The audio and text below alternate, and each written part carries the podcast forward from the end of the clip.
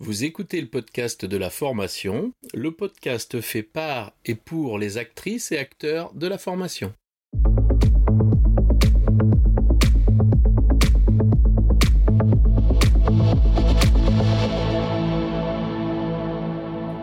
Bonjour et bienvenue.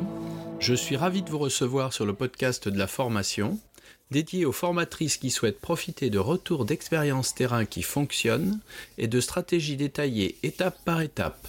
Chaque épisode vous permet de mettre en place des actions immédiates et d'obtenir des résultats efficaces et concrets. Bonjour et bienvenue sur le podcast de la formation. Je reçois aujourd'hui Clara. Clara, peux-tu te présenter? Oui, bonjour Laurent. Donc c'est euh, Clara Minegaros de euh, Move Intelligent.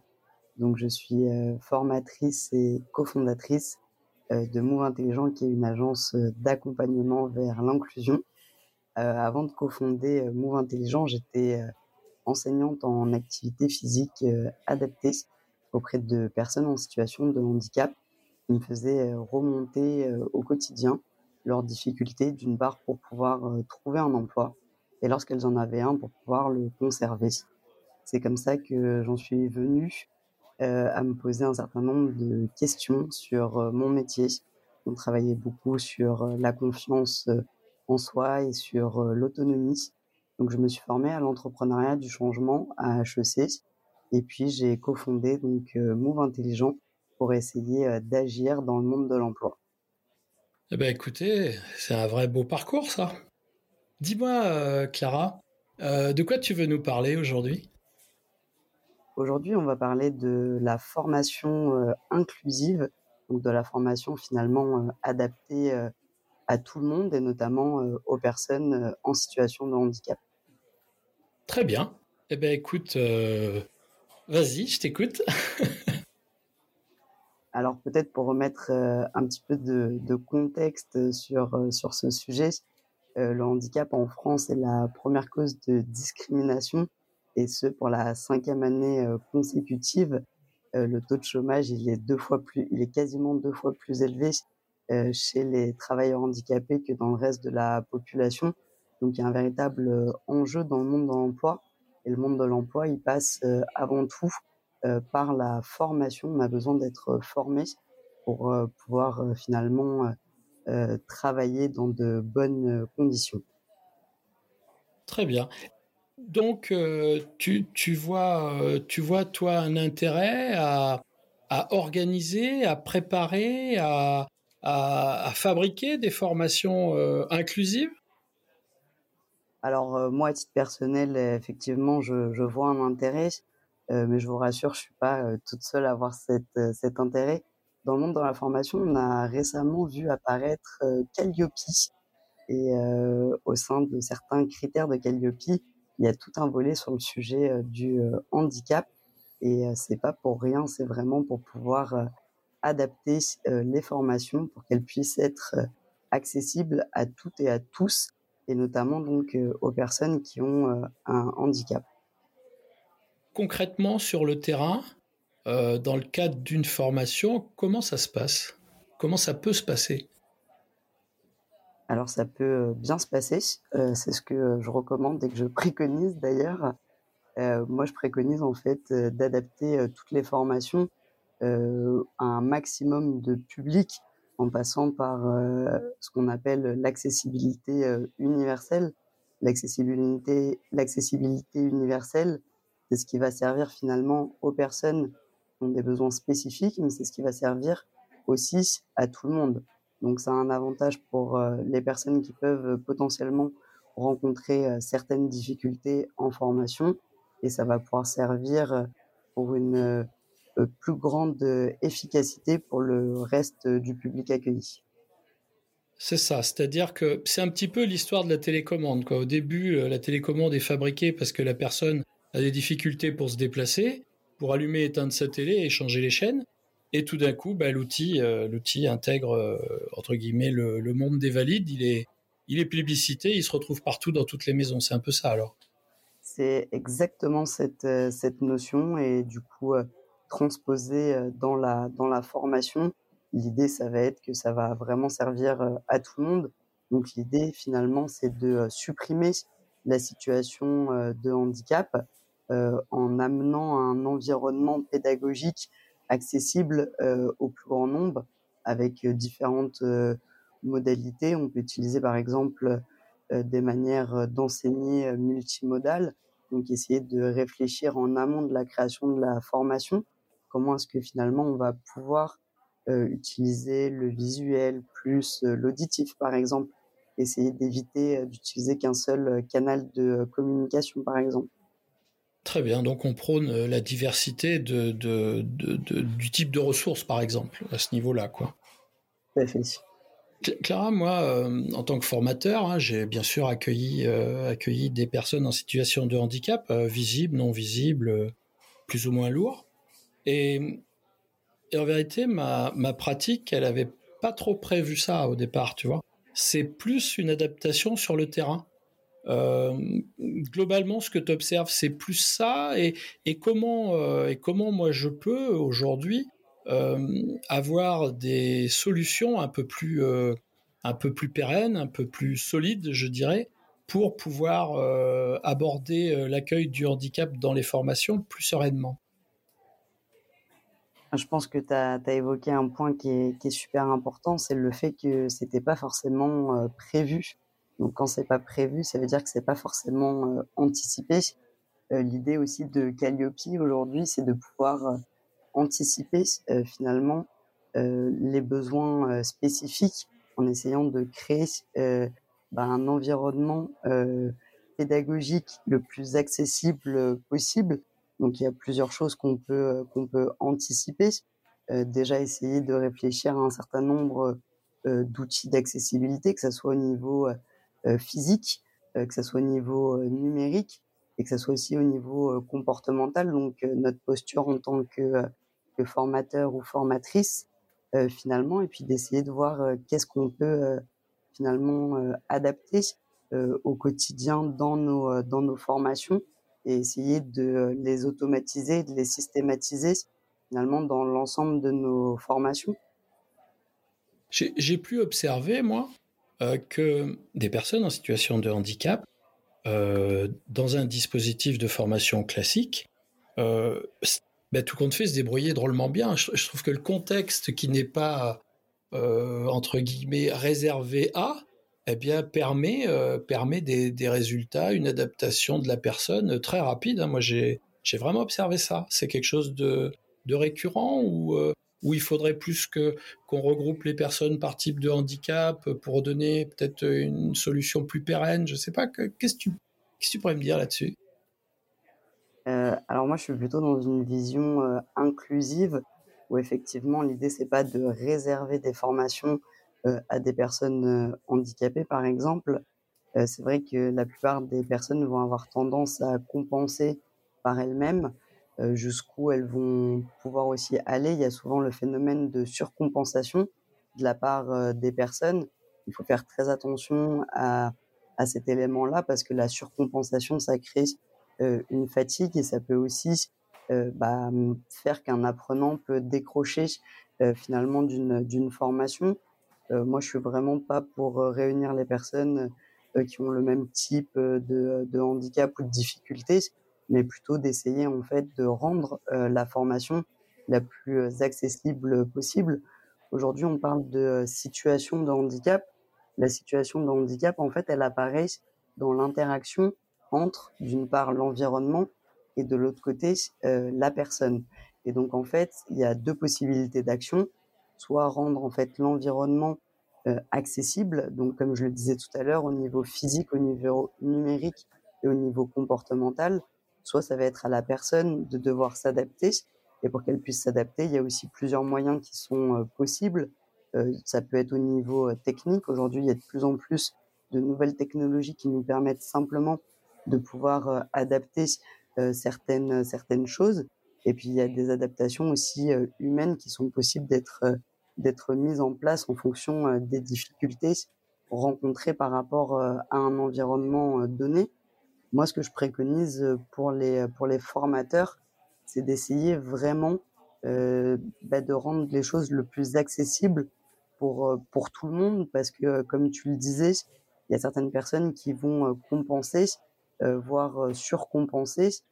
sauf que finalement, quand on rend les choses accessibles, comme on l'a vu tout à l'heure avec l'accessibilité universelle, ça va permettre aussi de pas stigmatiser les personnes.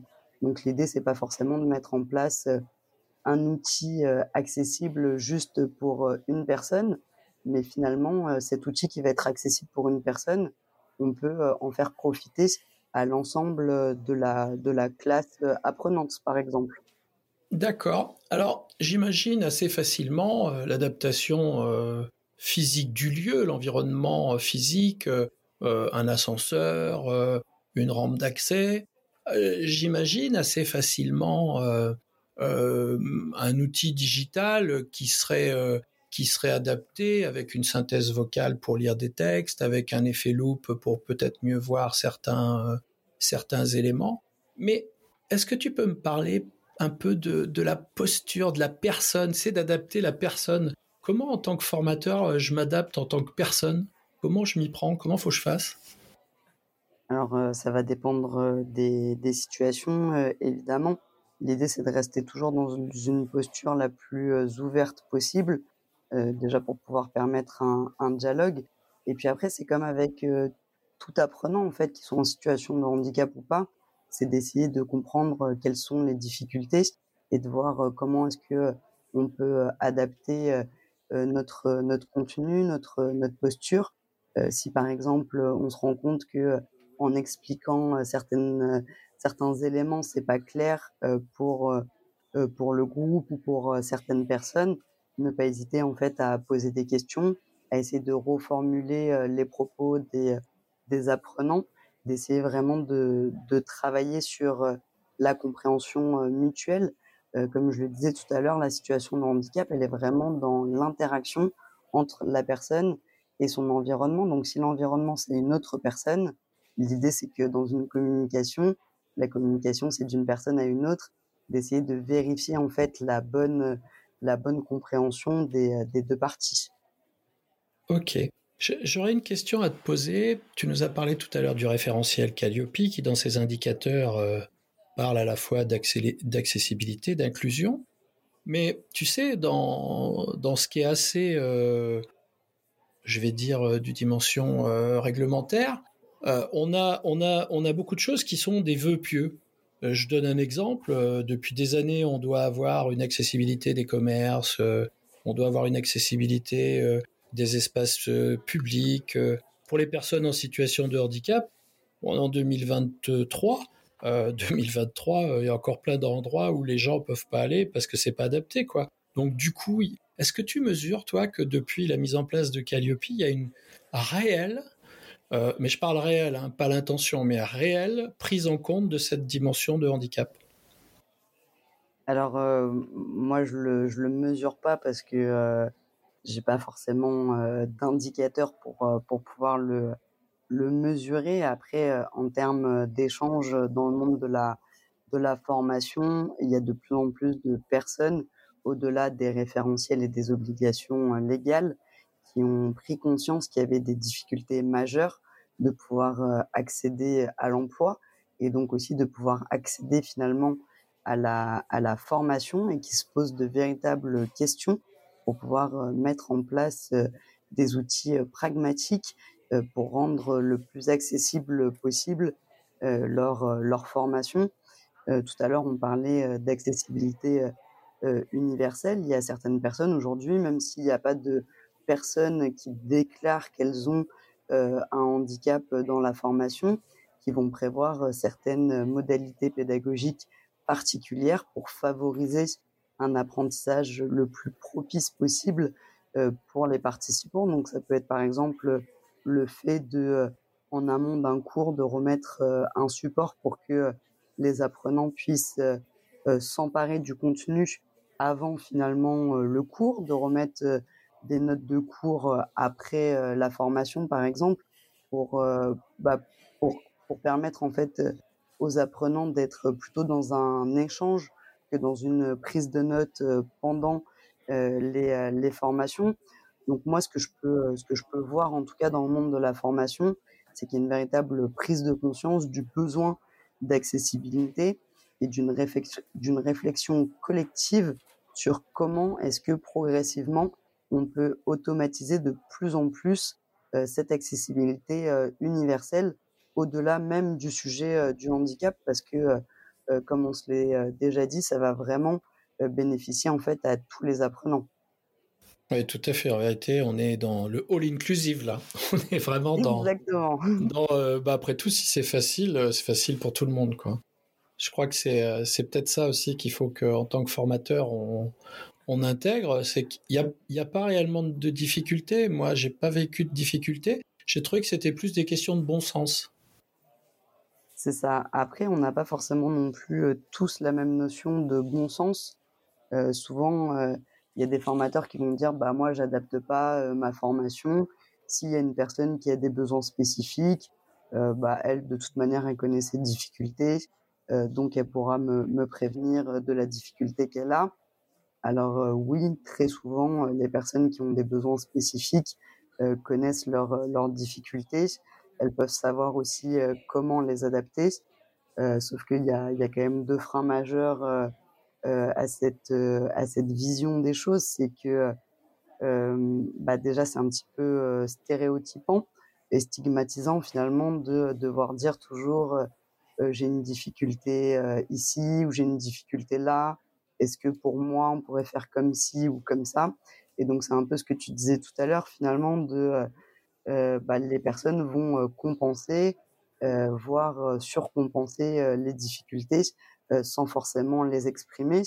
Et puis il y a le deuxième point, c'est qu'il y a certains moments, les personnes n'ont pas forcément conscience qu'elles rencontrent une difficulté à un moment.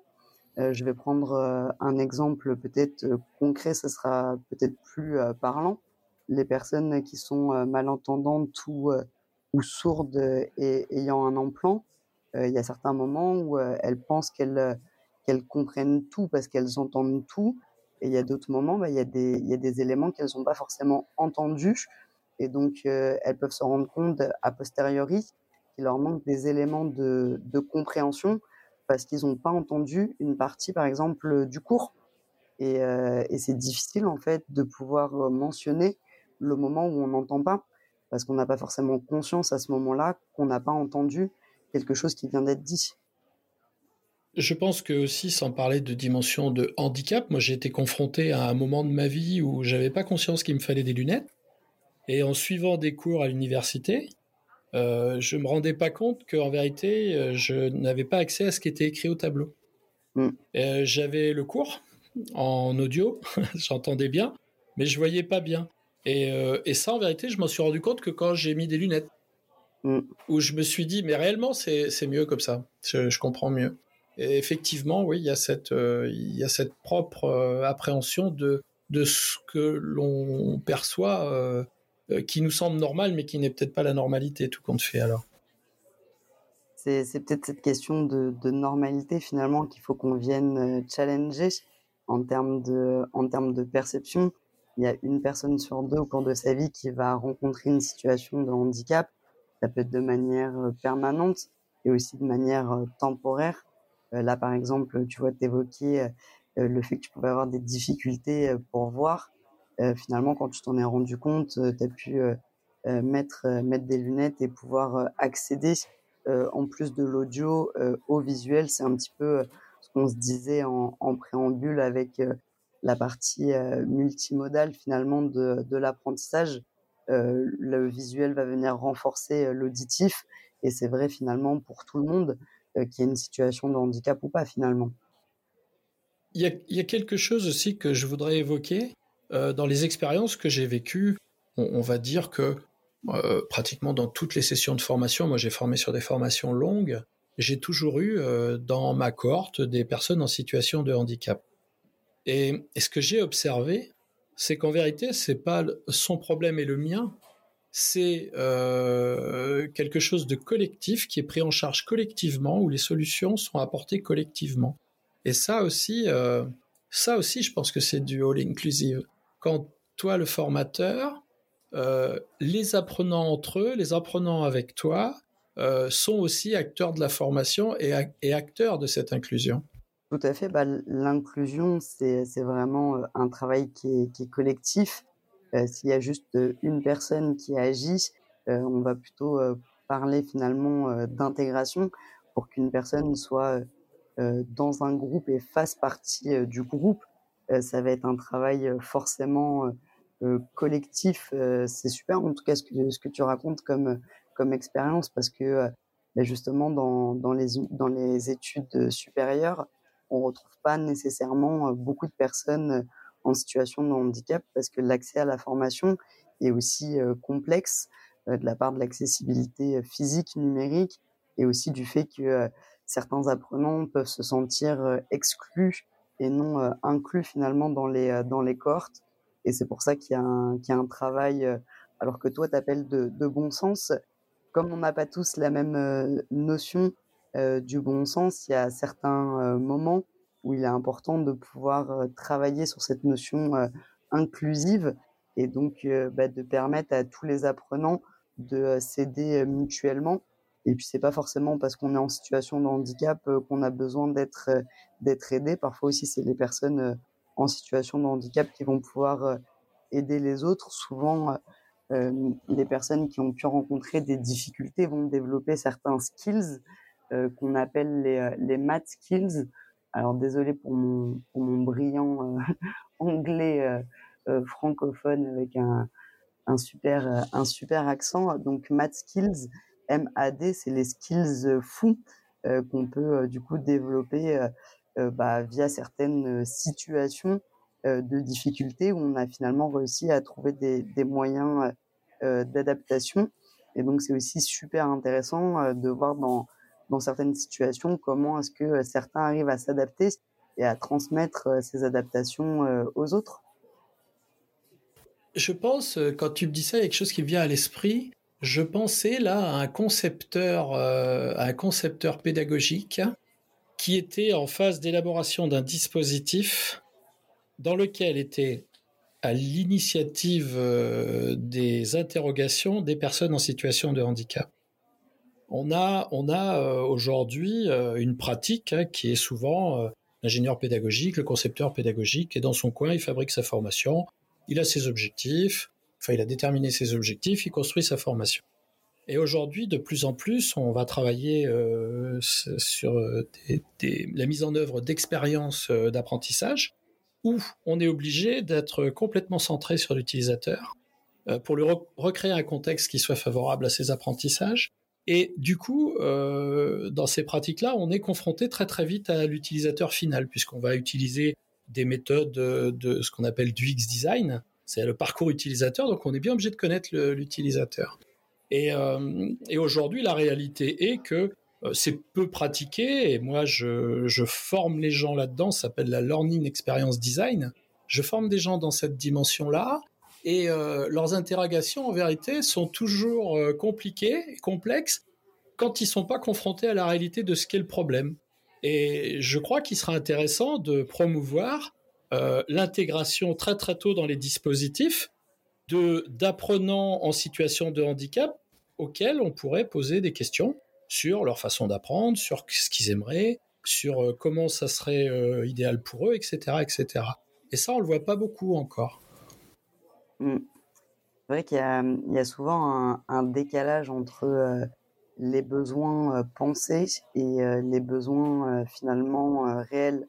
C'est aussi quelque chose sur lequel on peut effectivement mettre à contribution effectivement des, personnes qui sont en situation de handicap divers et variés. Après, ce qu'il faut savoir aussi, c'est que euh, si on prend deux personnes qui ont euh, le même handicap, elles vont pas forcément vivre les choses de la même manière parce qu'elles n'ont pas forcément les mêmes expériences de vie, elles n'ont pas forcément développé les mêmes euh, capacités euh, euh, d'adaptation, elles ont peut-être pas non plus forcément les, mêmes moyens d'adaptation. Bon, en tout cas, c'est toujours intéressant de poser les questions qui sont les questions aux personnes qui sont directement concernées. Je pense aussi qu'il y a un travail à, à faire au niveau de la formation, que ce soit pour l'ingénieur pédagogique pour le concepteur et pour le formateur. Peut-être un travail finalement plus commun de réfléchir entre la première réflexion et la mise en place concrète, à réfléchir, comme tu le disais, en fait, sur l'ensemble du parcours de l'apprenant, de la conception à la mise en place. Mmh. Et puis, et puis un élément important aussi qu'il ne faut pas oublier, c'est l'évaluation du dispositif a posteriori. C'est-à-dire être capable de se dire et de regarder ce qui a marché, ce qui n'a pas marché. Parce que ça, c'est un travail qui est très peu fait. En réalité, on fait un truc, ça a marché, c'est super, on a de la chance. Ça n'a pas marché, bah, tant pis, ça marchera mieux la prochaine fois. On est aujourd'hui dans un, process d'amélioration continue. On se doit euh, d'analyser euh, ce qui s'est passé et de voir comment on peut le rendre meilleur pour l'apprenant. C'est notre objectif, en tout cas. Tout à fait. Et puis, euh, en parlant d'évaluation, il y a aussi une question à se poser sur l'évaluation des, apprenants. Il y a certaines évaluations qui sont pas nécessairement accessibles, que ce soit d'un point de vue numérique ou d'un point de vue aussi pédagogique. En tant que formateur, il y a aussi des, questions à se, poser sur comment évaluer l'apprentissage finalement in fine de la formation. Hum, tu vois, ça me rappelle un dessin humoristique que j'avais vu il y a quelques années. Il y avait un professeur qui était devant des animaux. Il y avait un poisson, un singe et un éléphant. Et il disait, ben, du coup, euh, je saurai si vous avez réussi. Euh, ceux qui auront réussi seront ceux qui seront arrivés à monter en haut de l'arbre. Et je trouvais ça assez rigolo quand même, parce qu'on voit bien que là, justement, on est complètement désadapté hein, en réalité. Donc ça aussi, la conception d'évaluation, elle doit être adaptée. C'est bien que tu mettes, euh, que tu mettes un petit focus là-dessus quand même. Euh, j'avais été, moi, euh, interpellé il y a quelques années, parce que dans, une autre vie, j'encadrais du sport. Et dans le cadre d'un brevet d'État, j'avais pris l'option handicap, moi. C'était pas mmh une option, tu vois, c'était accueillir le handicap dans des structures. Et j'avais été assez interpellé par ma vision de ma vision de valide face au handicap. Et j'ai cette anecdote où j'ai un de mes amis qui était dans, dans le club où j'étais, qui n'avait qu'une jambe. Il y avait un accident de voiture. Et du coup, moi, j'avais trouvé vachement intéressant de, de voir comment on pouvait réaménager le club, et notamment au niveau des escaliers. Et mhm. là, il m'a dit, écoute, moi j'ai bien d'autres problèmes euh, avec ma prothèse. Si on fait la course dans l'escalier, j'arriverai en haut avant toi. Et il est arrivé en haut avant moi, d'ailleurs. Euh, donc du coup, euh, du coup, il y a aussi cette dimension de euh, de la perception que le valide a du handicap. Et ça, comment on fait pour avoir un focus qui soit un peu moins centré sur notre situation personnelle? Ah bah ça, c'est une, une excellente question. On a souvent un effet un petit peu miroir, c'est-à-dire que quand on va voir par exemple une personne qui a une situation de handicap visible, ça va nous renvoyer en fait à, certaines craintes, à certaines peurs, à certains stéréotypes qu'on peut euh, qu'on peut avoir. Et là, ce qui est important, je pense, euh, c'est comme je le disais euh, tout à l'heure, en fait, en termes de, de posture, en fait, c'est de rester le plus le plus ouvert possible, parce qu'on a tendance à penser à la place des autres des autres gens et de se dire que bah, effectivement, s'il y a une personne à qui il manque une jambe, elle va forcément arriver moins haut en haut de l'escalier. Euh, mais pas, pas nécessairement. Et là, il y a, deux termes qui viennent s'opposer, c'est, valide et, handicapé. En fait, aujourd'hui, on parle de situation de handicap, et c'est là où on peut avoir euh, une action euh, directe.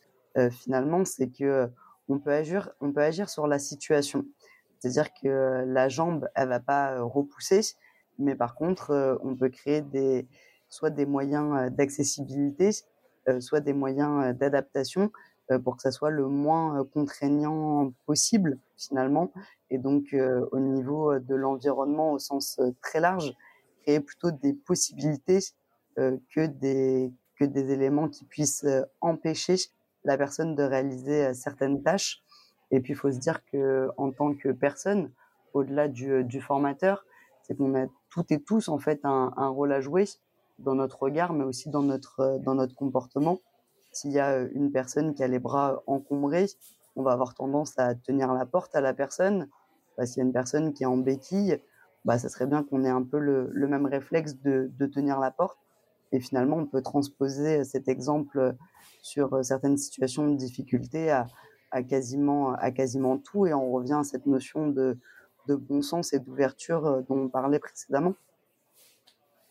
Je, je crois beaucoup, je, je, crois beaucoup à l'intelligence collective, moi, dans ce, dans ce schéma-là, dans cette confrontation, parce que parce que moi, si j'ai pas la solution, ben, peut-être qu'un autre l'a. Et c'est en se confrontant et en s'accompagnant, en vérité, on s'accompagne tous les uns les autres dans cette dimension-là. Parce que être attentif euh, à un apprenant euh, qui a des difficultés, euh, soit cognitives, soit physiques, en vérité, on, on montre de l'empathie. Cette empathie, elle est quand même visible par l'ensemble du groupe et, c'est bien parce qu'il y a quand même un petit aspect assez contagieux. C'est assez rare d'avoir des gens qui sont hostiles dans, les cohortes. En tout cas, moi, je l'ai pas vécu.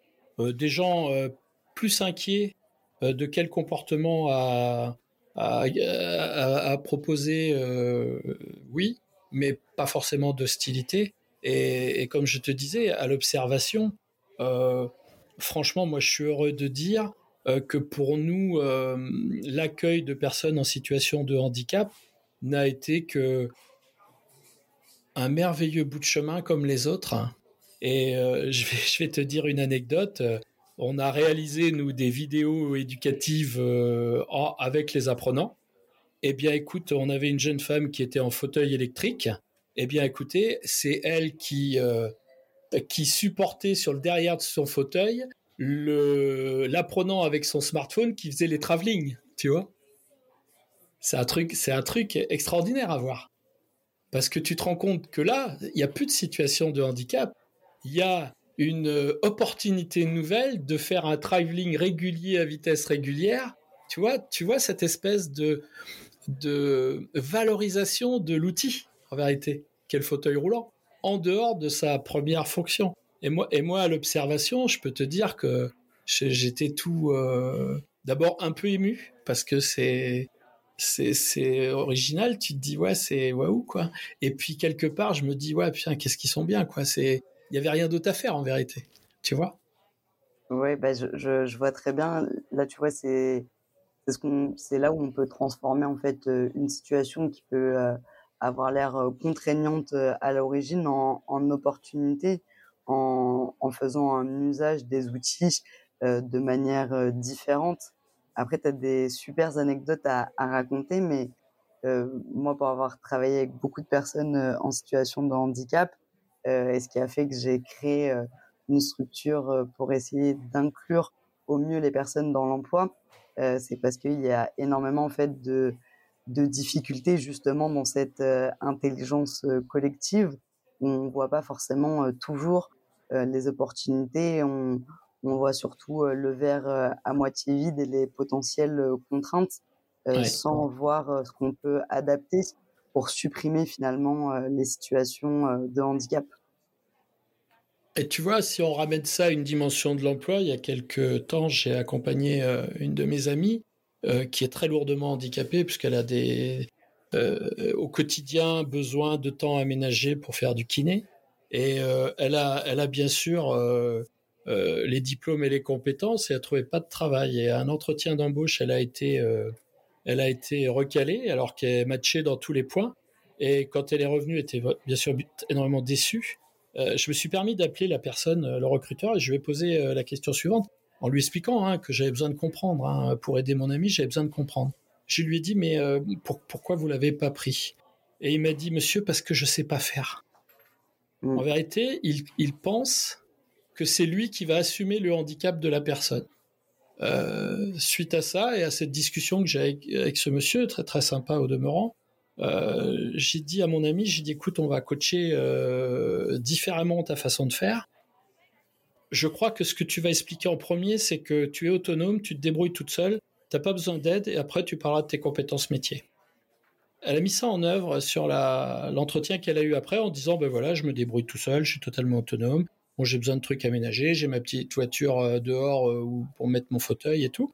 Et ben, elle a été embauchée. Alors, je ne sais pas si c'est de cause à effet direct, mais en tout cas, la personne qui l'a accueilli ne supportait plus, entre guillemets, le verbe supporter, euh, porter avec, hein, ne supportait plus son handicap à elle sans savoir quoi en faire. Je crois qu'il y a ça aussi euh, qu'on a besoin de, partager, de dire, bah voilà, ouais, ok, ok, euh, je me déplace pas vite, mais je me déplace, quoi. c'est très juste ce que, ce, que tu, ce que tu dis, ça arrive malheureusement très souvent. En fait, il y a souvent une peur de, de l'employeur due à une méconnaissance et une incompréhension des difficultés potentielles que la personne peut rencontrer en lien avec les contraintes professionnelles. mais en fait, ce qu'on oublie très souvent dans le monde professionnel, c'est que le médecin du travail a un rôle majeur. finalement, c'est pas l'employeur qui va devoir lui-même devenir médecin et trouver les moyens de d'aménagement des, des, conditions de travail et, et des aménagements de poste mais c'est bien le médecin du travail qui va faire ses, ses préconisations. Ce qu'il faut savoir aussi dans, le monde de l'emploi, c'est que il est possible en amont d'une embauche de faire passer une visite médicale de pré-embauche qui permet de vérifier l'adéquation entre les contraintes du poste et les contraintes que la personne peut rencontrer. Comme on parle de situation de handicap, c'est toujours dans cette interaction. Donc en fonction des difficultés qu'on rencontre, il y a peut-être certains métiers ou certains endroits où on ne peut pas nécessairement travailler, mais ça ne veut pas dire qu'on ne peut pas forcément travailler ailleurs ou travailler dans d'autres dans d'autres conditions. Et j'en profite pour parler d'une notion qui est, qui est très importante pour compenser les situations de handicap au niveau euh, professionnel, c'est les aménagements raisonnables. Et dans les aménagements euh, raisonnables, il y a donc euh, les aménagements du poste de travail. Ce qu'il faut savoir, c'est que 85% des situations de handicap professionnel ne demandent pas d'aménagement du poste de travail. Par contre, on peut aménager aussi les conditions de travail des personnes. Et donc, ça peut être au niveau de l'environnement de travail, au niveau des tâches. Et donc là, on revient sur euh, la notion euh, d'intelligence collective. On va pouvoir euh, aussi, dans le monde professionnel, impliquer le manager dans la redistribution finalement des tâches. Et puis, ce qui est intéressant dans cette redistribution des tâches, c'est que ça va permettre aussi une performance collective plus grande. Et donc, ça amène à plutôt axer sur les forces de chacun sur les, sur les faiblesses. Et donc, ça rejoint encore une fois cette notion de bon sens dont on pouvait parler tout à l'heure. Et se prévaloir en tout cas de ce bon sens. Dis-moi, Clara, si aujourd'hui je, je, viens de voir en tant que formateur et je te dis voilà, j'aimerais être plus, plus performant dans la dimension de, de l'inclusion, quels seraient les conseils que tu me donnerais? Euh, bah déjà de, de réfléchir euh, ou de re-réfléchir euh, son parcours pédagogique, donc de l'ingénierie à la conception jusqu'à la mise en place de, de la formation, en mettant au centre de notre, de notre apprentissage l'expérience de l'utilisateur final, et puis après de voir toutes les modalités qu'on peut peut mettre en place, que ça soit euh, de donner son cours euh, en amont, de vérifier l'accessibilité physique, euh, de poser la question en amont de la formation aux apprenants s'ils ont des besoins spécifiques, en mettant aussi les modalités de compensation qui sont déjà prévues dans le dans le parcours. Et puis surtout, quand on met en place une solution, essayer de la mettre en place pour tout le monde, pour éviter de stigmatiser les personnes qui ont des besoins spécifiques et pour permettre en fait à tout le monde d'en profiter. Ouais, c'est, bah, j'allais te dire, c'est aussi du bon sens, quoi. On a, on a, on a, on a, vraiment besoin de cette, de cette ouverture. On a besoin de d'anticiper, de prévoir. Donc j'entends, hein, j'entends bien ça. Euh, c'est un peu compliqué des fois d'être dans ces dimensions-là en tant que concepteur parce qu'on nous demande de concevoir de plus en plus vite, euh, de moins en moins cher. Effectivement, si tu commences à proposer plusieurs types de parcours, plusieurs types de ressources, c'est du travail de préparation supplémentaire. Et puis, puis il y a quelque chose que je voudrais évoquer, moi, ici, et que les formateurs entendent bien. Euh, il y a un élément qui est fondamental dans la conception pédagogique, c'est le temps pédagogique moi j'ai expérimenté le fait euh, d'augmenter les temps pédagogiques ou de varier le temps pédagogique. C'est-à-dire que lorsque j'ai 10 personnes en formation, bien peut-être j'en ai qui passeront leur titre euh, en mai, peut-être d'autres en juin et peut-être d'autres en juillet.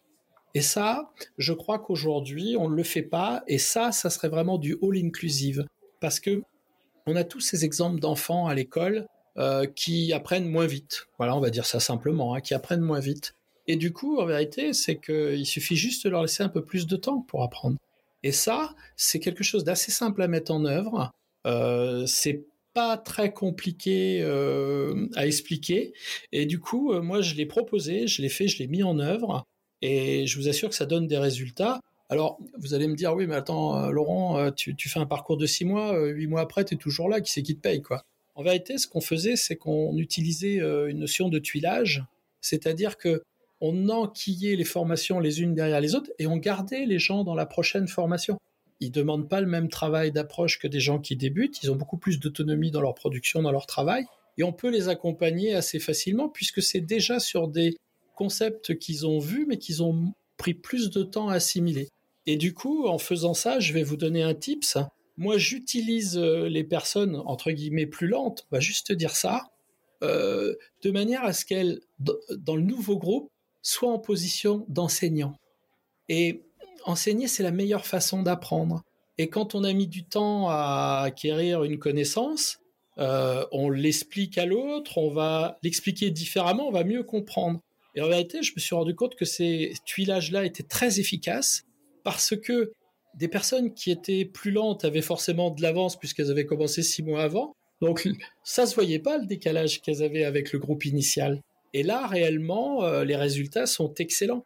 Et du coup, ils deviennent un petit peu euh, des moins rapides, ils deviennent les plus rapides euh, du groupe puisqu'ils ont plus de connaissances. On a une image que tu nous rappelais au début qui consiste à dire il faut développer la confiance en soi et ça aide beaucoup. Donc essayez, essayez ces tips-là, essayez de changer le temps pédagogique quand ça vous est possible, bien sûr.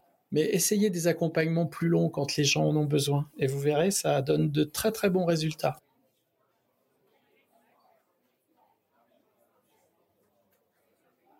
Tu avais déjà, euh, Clara, eu cette, euh, ce, type d'expérience euh, à ta connaissance?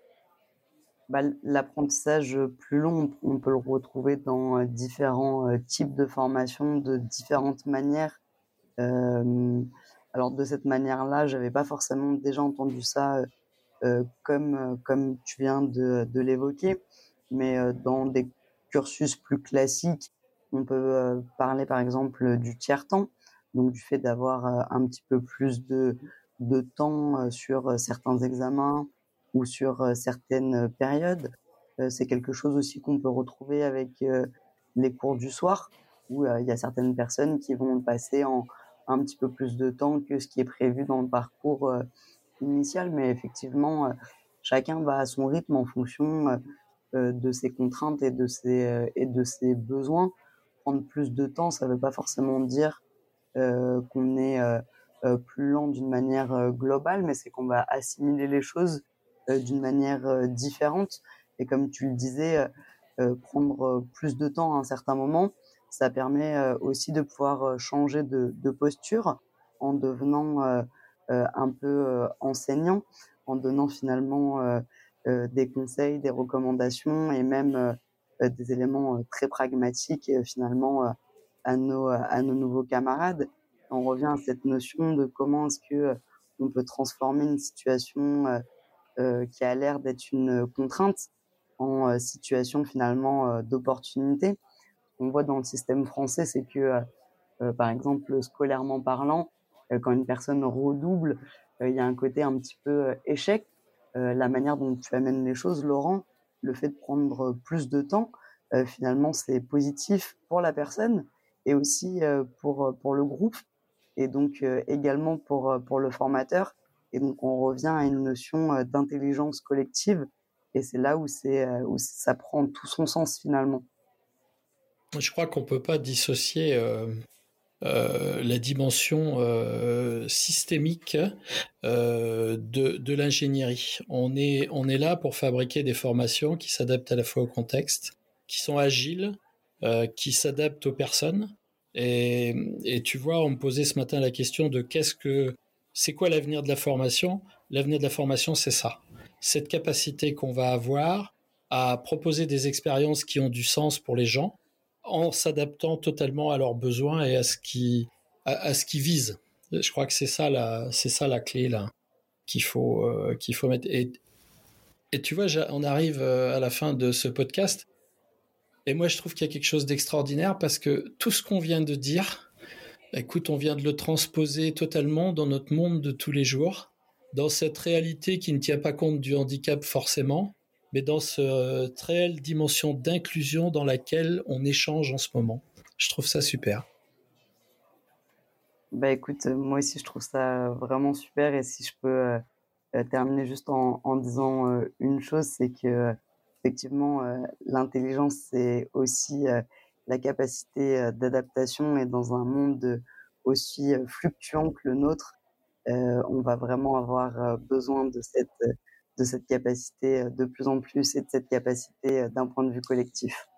Eh bien, écoute, euh, tu peux me faire confiance en tout cas, et j'espère que pour nos auditeurs, ça sera la même chose, pour que l'inclusion pour tous soit la clé de nos propositions pédagogiques à venir. Je te, je te remercie, Clara. j'espère que, que ça t'a fait plaisir d'intervenir sur ce podcast. Bah, écoute, euh, merci à toi, Laurent. J'ai passé euh, un super moment et j'espère que euh, nos auditeurs aussi. Eh bien, écoute, merci, à bientôt. Et écoutez, on se retrouvera pour de prochains épisodes du podcast de la formation. Bonne écoute à tous et à bientôt.